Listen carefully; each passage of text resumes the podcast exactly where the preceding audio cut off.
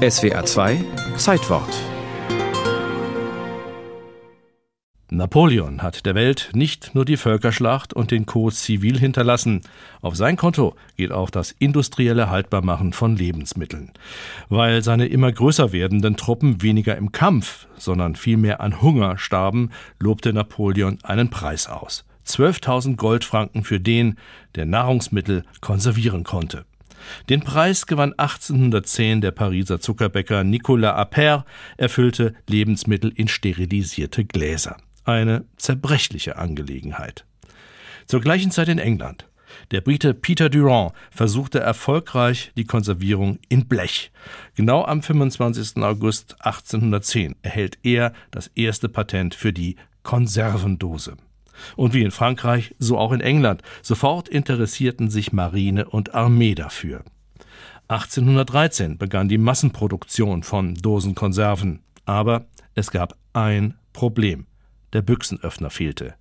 Der wurde erst 50 Jahre später erfunden. Bis dahin mussten die Soldaten die Konservendosen mit dem Bajonett öffnen, um an ihr Essen zu gelangen.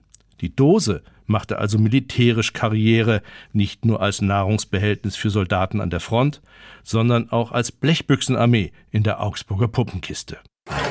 Wir marschieren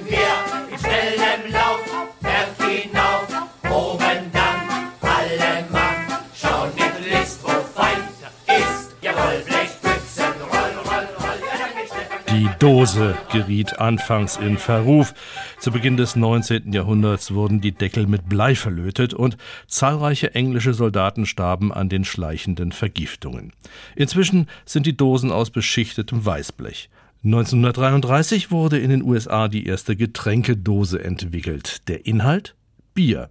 Es geht allerdings auch um die Wurst, so wie in Meerstetten bei Münsingen auf dem Schmaudershof. Jürgen Schmauder ist Hofbesitzer, Metzgermeister und er erklärt, wie die Wurst in die Dose kommt. Also die Dosen sind ohne Deckel, hygienisch rein und dann werden die bei uns nur befüllt, verschlossen mit einem Deckel und gekocht.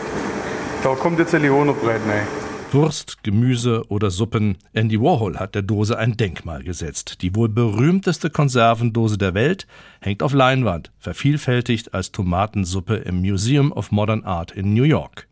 Kunst in und mit der Dose, vorzugsweise in Westernfilmen, wird auf die Dose als Zielübung geschossen und auf jedem Rummel vergnügen sich die Besucher noch heute beim Dosenwerfen.